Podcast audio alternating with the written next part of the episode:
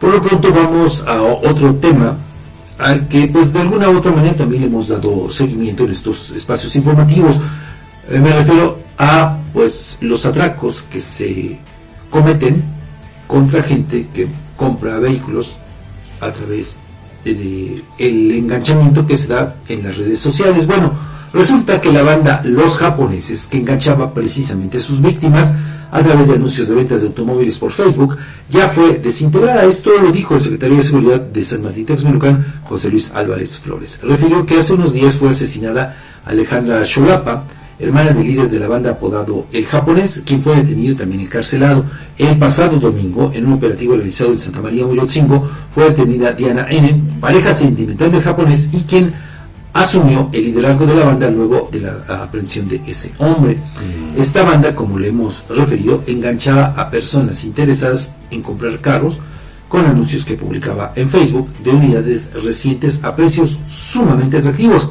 Los citaban en Moyotzingo y en ese lugar los despojaban del dinero que llevaban para adquirir los vehículos. Incluso en algunos casos eh, pues se ha dado el hecho de que privan de la vida a las víctimas, a las personas que no solamente atracan, sino también a las que les quitan el dinero.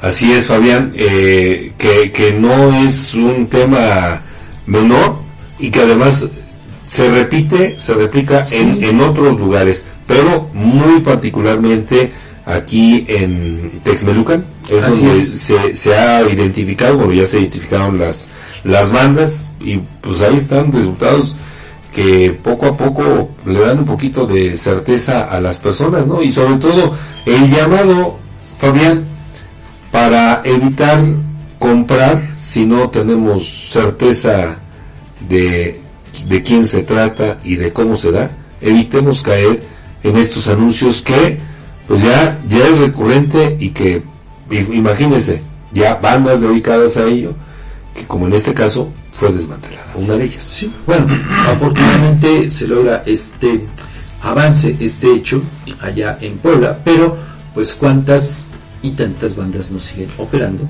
precisamente allá en San Martín. Por eso la recomendación que ha hecho el gobierno de Puebla, de Sergio Salomón Céspedes Peregrina, para que se ponga atención en todas estas ofertas atractivas, sí, desde luego, pero pues eh, que en el fondo llevan